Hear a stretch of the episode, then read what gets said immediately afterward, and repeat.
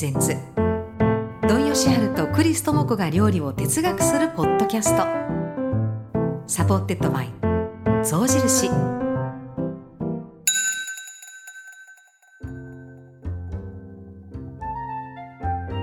土井先生今日のリスナーの方からのメッセージをご紹介していきたいと思います、お願いします。はい。まずはえラジオネーム毎日2回朝食をとる女子大生さんからです。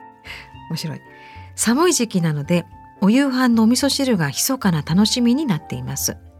根菜を好きなだけ入れたお味噌汁で心身、えー、まあ、体も心もポカポカです。前置きはこのぐらいにしてお料理をする中で気になったことがあります。それは作り手の気持ちがどのように味に影響するかです。最近では機械でも指示さえすれば美味しいご飯ができます。しかし作り手の食べる人が喜んでくれるといいなという気持ちは確実に味に出ると思います。これは作り手の味付け自体が相手の好みに寄せて本当に変わっているのでしょうか。それとも食べる人が作り手の思いを無意識にも組むことで味がより一層深く感じるものなのでしょうか。なんだかパッとしない文章になってしまいましたがよろしければお二人の考えをお聞きしたいです。寒い季節ですのでご自愛くださいと。ご丁寧にいただきました。十九歳。素晴らしい19歳。感動しますわ。感動します。しますね。ええー、子やな。ね、いやというか、はい、あの全くその通りなんですね。おっしゃってることの通りのことを私も、えー、最大の疑問ですよね。そこは。ね、やっぱりあのまあよく凝らして作るというかね、うん、あの精神状態がコンディションを保つっていうことが一番やっぱり重要なことで、うん、え気持ちが荒れてたりすると私はね、うん、私はやっぱりなんか後からはん食べながら反省するようなものができます。作り手、ね、正直言って。正直言って。まああの私も同感します。同感です。荒い気持ちで作ると荒々しくなるんですね。はい、それがやっぱり穏やかに、うん、穏やかさっていうか細やかさ、うん、えー、丁寧とは何かっていうことやけども丁寧に作ったらやっぱそれが、うん、あの素直に現れてしまうんですね。だからまあこれね科学的にそんな何も証明できないけども、はい、やっぱり素材に対する触れ方みたいなもので、素材いうのはやっぱり触れば触るほど、えー、ストレスを感じてね、やっぱりあの鮮度が落ちたり、はい、味が損なわれる、うんうん、だから丁寧いうのは時間をかけるんじゃなくっていかに優しくとか、うんうん、触れ方にやっぱりあの素材をいたわるような感じ、はい、っていうようなものを持ってすると随分違うものになるんですよ。うん、ですから魚をこうやって持ち上げる手っていうか、ね、料理人さんの手っていうようなものを見てああこの人は素晴らしいなって、うん、まあフランス料理なんかをやってたもんですから、うん、そういうなんか素材をいたわるような感じで、はい、えー、扱われるのあんまり見たことがなかったんですよ。うん、そしてあの、まあ、京都の氷政いうところのね、料理人さんのご主人ですけどその方が、まあお茶碗を拭くとか魚をこう包丁の扱いとか。もうその手の素晴らしさいうのがね、もう私は忘れられないというかねあそしてそこにその人のもとで修行をしたいみたいな、ことをあの申し出たこともあるんです。そこは実現しなかったんですけどね、はい、まあ、それくらいにやっぱりその人の手っていうのが何か分かんないけどもそういうものを感じさせるものがあったんですね。だからその人の手を介することによって素材は素材以上のものに浄化されていくみたいなね、感じがあるんですよ。それはあのやっぱりねえー、名料理人いうのはやっぱそこを持ってるんじゃないかと。あのフランスのアラン・パッサーっていう人が、ね、はいはい、アルページュというパリのレストランのオーナーシェフですよ、うん、その人が料理の鉄人に出て、うん、フォアグラ料理ですね、はい、フォアグラを持つ手っていうのがもう感動したことがあるんですへえ。そうですか。どうどうそのえまあまあまあ、まさにそのものを、に対する敬意とか、うん、あのケアとかいろんなものが含んでたから、うん、ああもうすごいなって思ったんですね。だからそういう手を持つ人が、超一流のなんていうかね、あの仕事をなさる人やなっていうのはねあのもう見たらわかるみたいなところがあるんですね。ね。うん、でも分量がね同じでそれこそ機械でも指示さえすればってあるけどうん傷をつけないっていうことだけは間違いないかもしれないね。あの素材を。素材の表面的な素材の心に傷をつけないんですよ。素材の心に。心だ。そうですよね。だから器に盛るっていうのは素材に対する敬意であって自分たちが綺麗とかね人間のためじゃなくてまずは素材のために下に置かないでまあ言うと綺麗な葉っぱの上に置いてあげようとかね。それもあの一旦さっとこうあの清めたようなね水をくぐらして水切りしたところに置いてあげようっていうようななんかこう清めるとかそういうのが作業の中に入ってくるわけですけどね。そういうようなものっていうのはね本当に料理に出てくると思いますよ。ですね、ああだから前回清らかみたいなね、はいはい、話したけども、うん、清らかの上に何かが乗っかってくるんです。よ。うん。うん、清らかでなかったらあの別な例えば清らかさが来てもその清らかさはもう消されてしまうぐらいに、うん、他のなんていうかプラスアルファの、まあ、雑味とか雑臭とかね。あるいは油でもいいですよ、うん、油みたいなものがあるともう私たちは素直にその油の味に、えー、侵されてしまって素直にその素材と触れ合えないと、うん。はい、まあ油が介入すると、まあ、マスキングといってね、うん、苦味とか甘みとかそういうようなものも、ね。えー、和らげてしまういうことがあるから。というようなことからすると、うん、なんかねなんか大切なものを扱うというのがねやっぱり人間にはすごく大事で、うん、それをつそのコンディションをつ続けられるいうのがねやっぱり職人さんなんかの仕事いうのはそういうとこにあると思いますけどね。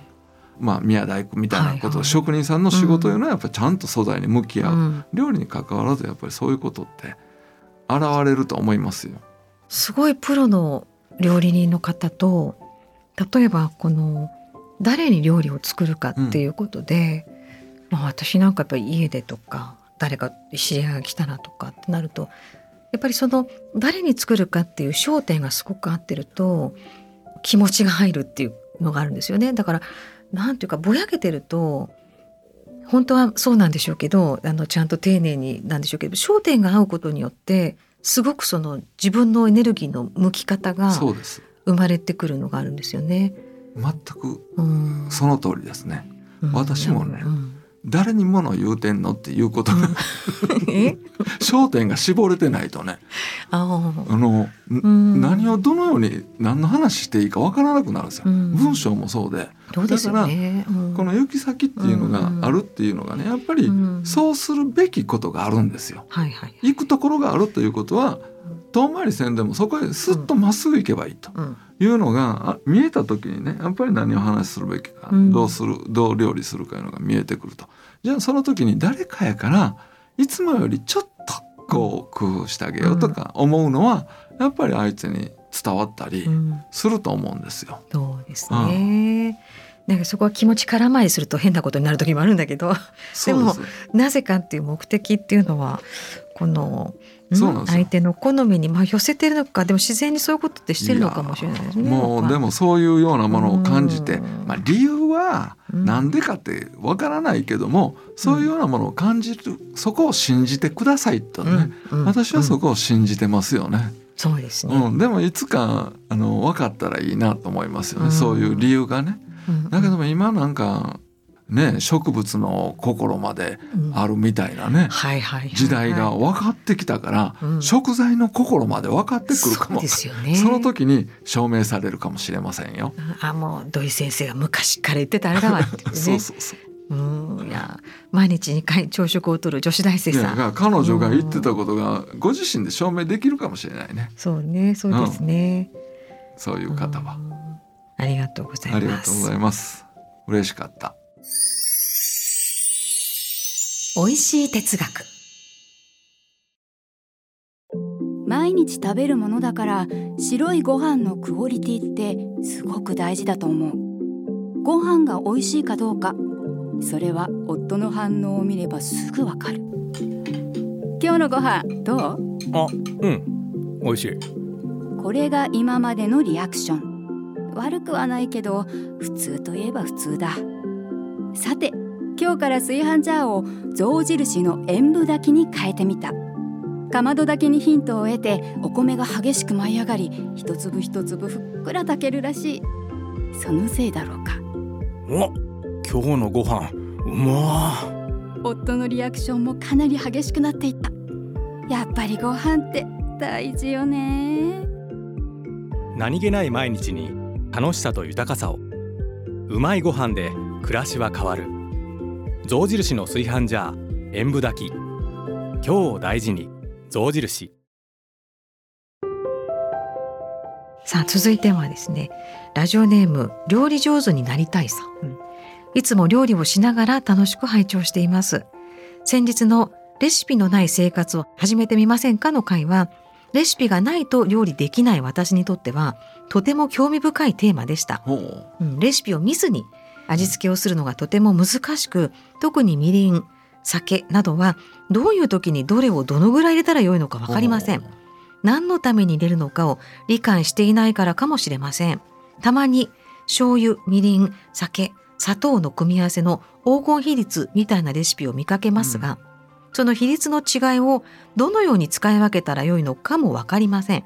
とにかく分からないことだらけなのでレシピを見るしかないといった感じです。うん、それぞれの目的や使い方比率の考え方などがあればぜひ教えていただきたいです。と。うん。しっかりしてこ自分の量そのさじ加減、ね、自分の量いうのは私もわからないんですね、うん、自分が作った レシピでも、うん、自分が作ったレシピですよ、うん、分量を出すために、はい、ね、その時にまあ本当は大さじ5分の4ぐらいやけども、まあ大さじ1で書くんですよ、うんうん、5分の4なんか書かれたら困りますよね。なんかそのぐらいええ加減なんですよ。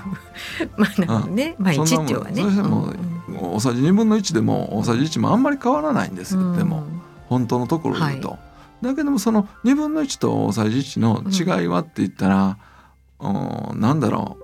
このおかずでご飯がたくさん食べられるか、うん、ね、おかずをたくさん食べてしまうかというかちょっと物足りないからあの瓶に残ってたなんか佃煮が残ってるから、それちょっとあるかなと思って後のご飯を食べるかぐらいの違いなんですよ。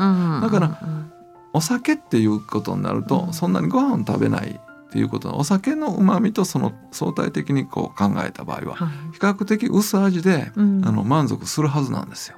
まああの濃い味がお酒塩を舐めながらお酒を飲むなんていうのもありますけどね、うんはいはい、大抵は薄味でいいんですよ、うん、お酒飲む時、ね、お酒を飲む時はね、はい、っていうぐらいの違いで、うん、えー、ご飯食べんにやったらあるいはお弁当なんかにするにやったら温度が低いとこで食べんにやったら、ちょっと濃いめにつけるんですよ、ね、ご飯のためにやったら。そうですよね、お弁当の時も、えー、濃いめにちょっと濃いめにですよ、ちょっとでいいんですよ、ね、そのぐらいのことぐらいの幅で、えー、その黄金の割合いうのはあんまりないんですね。だから、うん、まあ例えば甘じょっぱいっていうようなものを、うん、甘辛い例えば肉じゃがとか甘辛い煮付けとかね、そういうようなおかずに日本のおかずいうのはあの甘みと塩分との関係の中で美味しいじゃないですか。はいはい、ね、だから例えば中ぐらいのね手のひらぐらいのアジの煮付けをしようと思ったら、ええ、そのアジに醤油をかけて食べるとしたら、例えば大さじ1で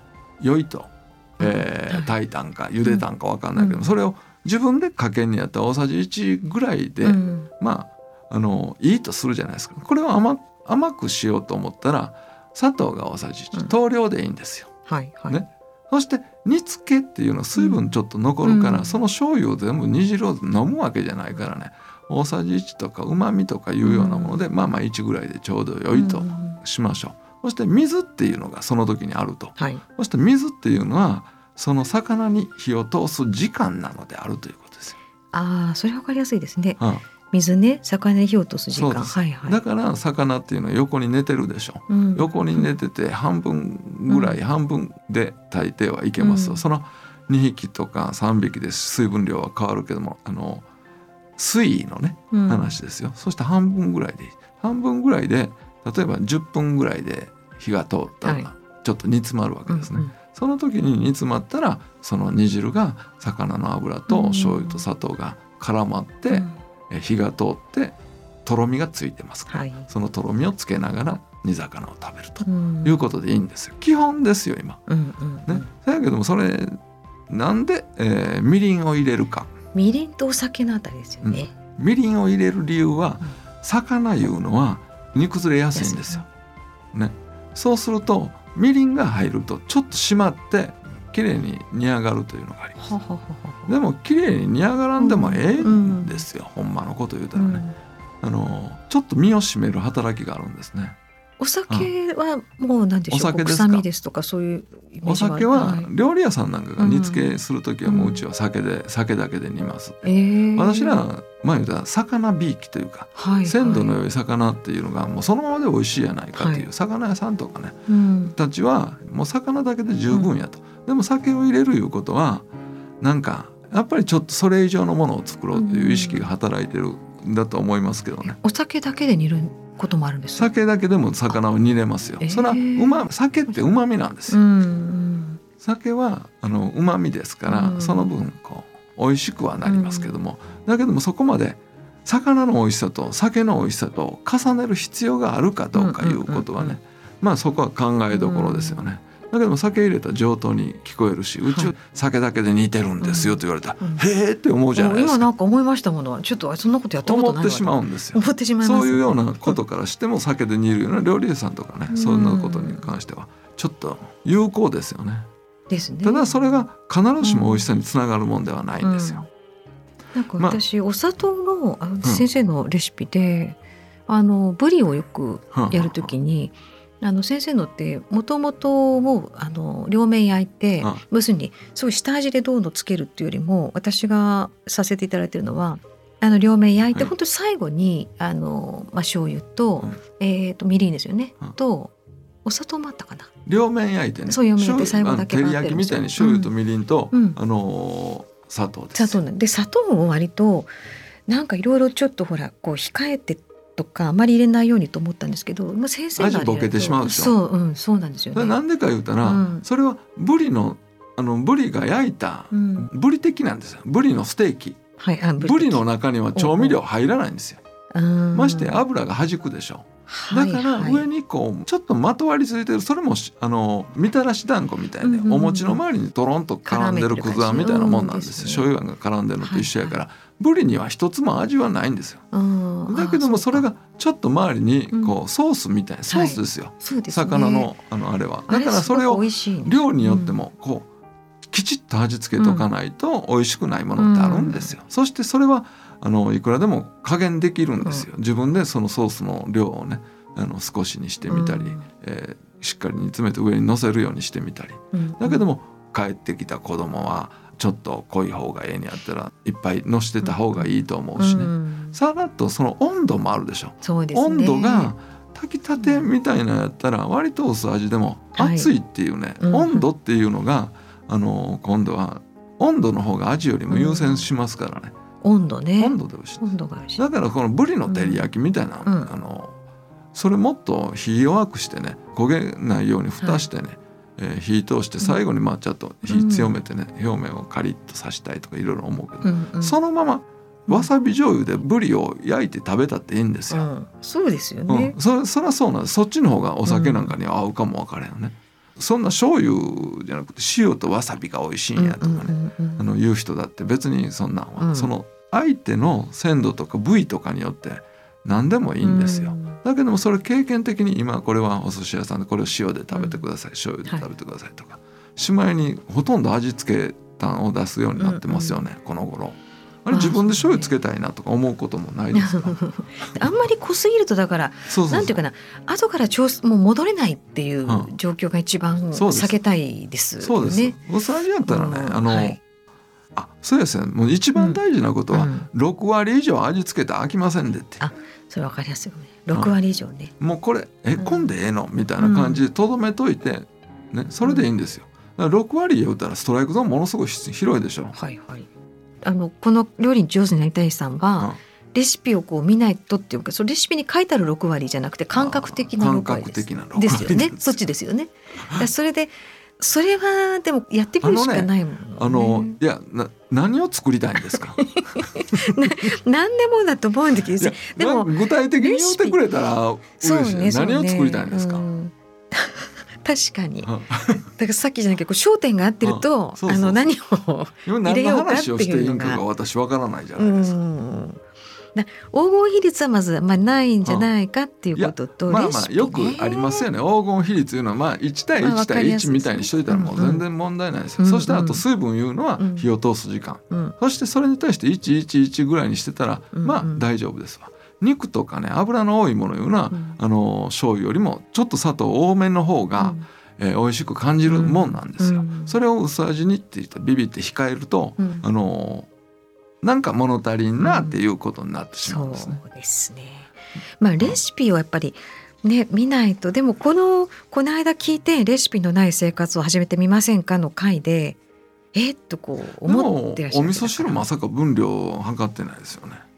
お味噌汁なんかね味噌を適当に入れるでしょそれでいいです。超適当ですね。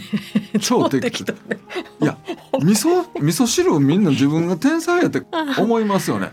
私もね昔ね味噌って別に適当に溶くじゃないですか。うん。はい、美味しいってできた私にもそういう時代があったんですよ。いつ頃かかどういう意味ですか？美味しいっても。こう適当に味付けたら、うん、美味しいってでき、はい、頼んだ時に、あのレシピも何も見てないのに、うんうん自分は天才やと思いますよね。その時のが嬉しいですよね。嬉しい。あのレシピ見た通り作って美味しかった時ってああまあそうなんだなと思うんだけど、自分が適当にやった時に美味しいと嬉しいと思うじゃないですか。だから天才だな、ね、味噌は簡単ですよ。味噌を濃くっても薄くっても、冷たくても熱くてもみんな美味しいですから、うん、でもそれも醤油も同じなんですよ。うん、実はね。ねそうですね、ね、でも醤油っていうのはちょっと今、あの塩分がもうちょっと液体やからストレートに感じますからね。あのその辺りを考えて、ちょっと醤油汁を作りはったら、ねいいんじゃないですか。塩で味を決めたっていいんですよ。ね、そうですよね。醤油となんかちょっとお出汁なんかの時には塩ちょっと入れると締まるなって思うんですよね。あのうどんの時とか。でもね、うん、あの私、うん、料理屋で修行してた時のご主人ね、えーはい、もう味付け日本一って言われた。ほう。どどういう？天才的な味付け天才、うんうん、そういう人がい、私の主人でその人が味付けっていう時には、うん、こう向こうから歩いてきて、うん、こうやって鍋とか全部押し量って塩を掴んで、相撲取りみたいに相撲取りみたいに「味付け!」って言うてな鍋の中に入れて去っていくんです本当ですほんまですよ。そんなすごい今もう土俵でしたもんね。パッ入れて去っていくんですよ。それで味決まってるんですよ。決まってるというかまあまあそれは広い話ですから、いやでも。大丈夫なんですよそれで。あそうですか。でもなんかそれビジュアル的にいいですね。へえまあね、その人がねあの孫のお母さんですわ、孫のお母さんから電話かかってきて何、かを煮る時にどうしたらええって言うから、あのそうめんつゆ知ってるやろ、そうめんつゆで何でも煮て大体うまいこといくんやって電話で言うてはったから多分それでもいけます。それそうめんつゆたら一一四なんですよ。はあはあはあ。え醤油？みりん。みりんでみりんで。ね、そしてなんかこう、煮汁に含ませるようなたっぷんたっぷんの煮物ですよそれって。そんなものをあのこうすぎますねそれは。だから。まあほんまやったら116とかねそれぐらいで見たら大体いけると思いますけども、でもそんなん同じ味になるんですよ。まあそないしたってええですよ。でもあの割合の方がね、大事かも分かんないけども、相手の量とか重さによってこの水は、あのものを煮る時間なんですよ。うん、そこはなんかこうね一つ、ね、もう火通ってんのにね、うん、あのまだ煮汁が残ってる言うたらもうさっきのねのぶりでも、うん、えー、大根でもあの一旦取り出して煮汁だけちょっと煮詰めてからもう一回戻すとかね、あるいはもう煮汁の量減らしても構わないけども、はい、薄かったら後からあの、えー、醤油とかまた補うのは構わないんですけど、うん、酒とかねみりんを後から補うとどうしてもアルコールとかそんなの残ったりするから、はい、もう香り付け以外で後から一番最初にもう入れてしまったらいいですけどね、うん、後からはもう入れなくていいですよ。なるほど。最後の方に醤油入れるってありますけどね。最後の、ね、最後の方に醤油をね最後に入れると香りと色がきれいになるんですよ、はい最初から入れてたら香りなくなって色が濃くなるんですよ。うんうん。でなんか先生のレシピだと最後の方に醤油がそうです、ね、そういうふうな、うんうん、なんていうかなまあ最初から入れてたって、うんうん、体勢に影響ないねんけども、はい、もうちょっと色に綺麗にしたいなと思うから最後に大さじ1の醤油を入れますっていうことにやったら香りは立ってきてね、うん、だからそのなんていうかなお弁当作るみたいにね。あこれは醤油と砂糖で味付けようとかね、うんうん、これはもうあの塩だけで味付けようとか。えー、いうふうにちょちょちょちょっと味付けていったらもう何でももう短時間でもう火通ったらみんな味付いてますから美味しいのできます、うん、お弁当はあのすごく簡単であの料理の入り口としてすごくいいと思いますよね。ねなんか今いろいろでも試してみるといいですよね。話ししすぎてもう分からへんよなって話ちゃうか結局一周回ってさそうそう。結局何結局どうしようみたいな。途中でわかそうかとか思ってたけど、ね、でも最後まで聞いてえ何聞いたかわからんいうようになってでも大丈夫。ポッドキャストもう一回聞きますから。そうやね。そそこがいいところだから。いやでも。うんなるほどなるほど。本当ですね。でもこれ前ええよ迷うからけども大丈夫ですかねその方が分かりました、言うてくれたら分かりますけどね。ねちょっとお声どうどうでしたか？何回かやりましょう。このね味付けですね。味付けね。いや味付けはね、あの自分で食べる人しか本当はね自分しか分かんないでしょ。うん。だから自分で適当にちょっと醤油入れたり、うん、あの私今日はなんか白菜の白菜漬け食べましたけども、はいうん、私は何にもせんと。もうたっぷりのきな粉みたいにね、うん、あの吸ったいりごまをまぶして食べてました。えー、美味しそうですね。めっちゃ美味しいですよ。ね、だけどもそのいりごまだけども白菜漬けやけども、うん、もうちょっとこう酸味が出た時に、うん、少し醤油を垂らすとまた美味しいとか、うんうん、なんかそれは自由なんですよ。そう白菜漬け美味しくな酸味が出て美味しかったら油で炒めたって、うん、キムチ炒めるみたいにね、その豚キムチ作るみたいに、はい、もうできるんですよ。でもう一つ自由だって思ったよね。自由です。自由。料理は自由。そうそう。この前ね何やろ？私もこんな風にねやってたら里芋を湯がいてね皮をつるっと剥いて塩つけたらこんな美味しいものかった。これですよ、うん、そこを知ること。今度塩以外に味噌つけてもいいわけでしょ。そしてフライパンに入れて両面あの里芋潰して、うん、なんか表面になんか煮崩れたらパリッとさしたいと思ったら粉をまぶすか、うん、片栗粉まぶして、えー、焼いたら、うん、なんか里芋餅みたいなのできるじゃないですか。実験として楽しめる感じで、ね、だから気持ちが積み上げ式にやってください、うん、最初は塩とかから、ね、そうです、はい、その横で肉をまぶしてて里芋と肉を一緒にちょっと醤油かけて食べようって、う。ん、そうなのか。も最初塩だけとか。そうそうそう。あの今いっぺんに醤油みりん酒砂糖とかこういっぺんに考えると分かりにくいけど分解して一回考える。ねレシピにみりんやね、うん、酒は書いてても美味しかったら入れんでもええんです、うんうん、基本。入れないね。入れる理由が分かってから入れてください。うん、まあもう今なんか着地した気がしますね。そうでしょ。うん、ほんまやね入れる理由が分かってから入れてんですよ。そうですよね。そうですよね。このサプリメントを飲む理由が分からんようなサプリメントを飲んで飽きませんで、やっぱり自分のやっぱりなんか健康と兼ね合わせて、ね、あこれやっと思って飲むのやったらよろしいけど。多分ここで今明日からちょっと違うお楽しみがあるといいですよね。そうですね。あでも考えるの楽しいな、うん、でもそういう時に一回戻ってみたいですね。あこういう悩みの時、そうか。ここ克服していくとまたね、ま、違う世界でしょうけど。なんか全然違うねオリジナルのものが生まれる可能性がありますよね。ね。自由ですよ皆さん。ね、こんな風にあのどんどんあの質問とかメッセージありましたらうん、なかなか料理のことってあんまり自分で作ってると人にお話しすることって少ないかもしれませんから。そうですね、うん、そんなあのメッセージをねいつでもお待ちしております。そうなんですよ、えー、メッセージは各種リスニングサービスにあるメッセージフォームのリンクからお待ちしております。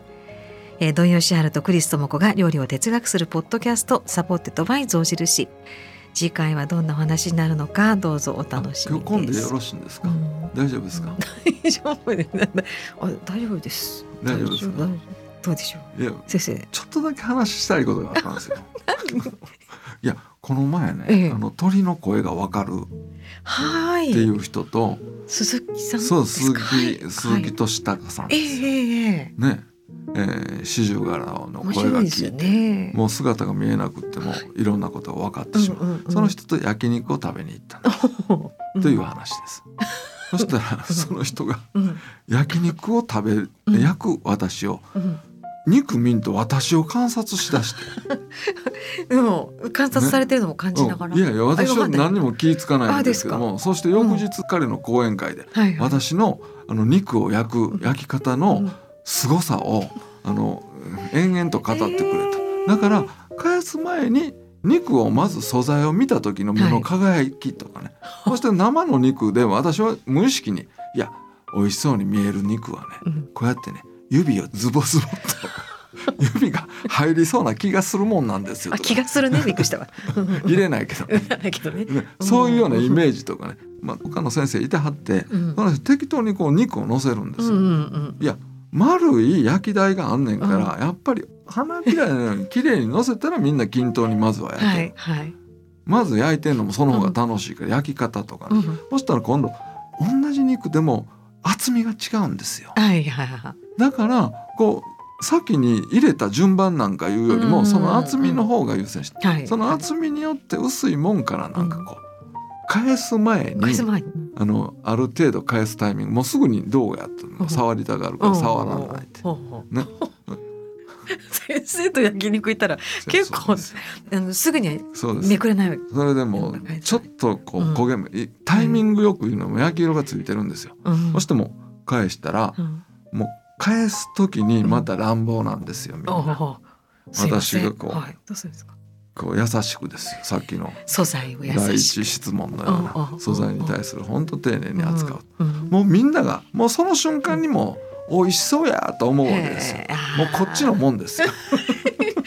食べたい。そういうようなね、うん、もう彼には全部一番いいとこヤギタのを差し上げたんです。喜ばれたでしょ。でもずっと見てらしたんですね。すっごい面白がってそれをだから観察者としてはすごい観察者ですから、うん、本当ですね、うん、17年間四十柄の行動を研究し続けたって、うん、あの声を会話がわかる、ね、そしてしまいに言葉をあの発見したんですか？証明したんですか？いやすごいいや面白い、ね、だからそういう人にね料理研究してもらったら最初のねなぜ美味しくなるかが分かるかも分かりませんね。という話です、ね。土井先生の焼肉の話まで伺えて優しくね、はい、そう優しくね。そうなんです、えー、今回はここまでになります。えー、ドンヨシハルとクリストモコが料理を哲学するポッドキャスト supported by 象印、えー、引き続き皆さんからのメッセージご質問各種リスニングサービスにあるメッセージフォームのリンクからお待ちしております。毎月第2、第4木曜日の午後4時配信されます。次回もどうぞお楽しみに。お相手はクリストモコと土井善晴でした。J-WAVE プレゼンツ土井善晴とクリストモコが料理を哲学するポッドキャスト。supported by 象印。普段キッチンに立つこともあるけれどホットプレートに関しては必ず私の担当になる。あこの肉焼けてる。はい。ありがとう。基本的には焼けたお肉をひっくり返したりお好み焼きをひっくり返したりたこ焼きをひっくり返したりひっくり返し専門になっていることは否定できない。ただ最近象印のホットプレートに変えたらあこの肉煮えてる。はい。ありがとう。やってることは一緒ではない。すき焼きもホットプレートでするようになったのだ。よし今度はおこげ付きのビビンバとかパエリアにも挑戦してみよう。何気ない毎日に楽しさと豊かさを焼く煮る炒める。みんなで笑える。バリエーション豊かな象印のホットプレート。今日を大事に。象印。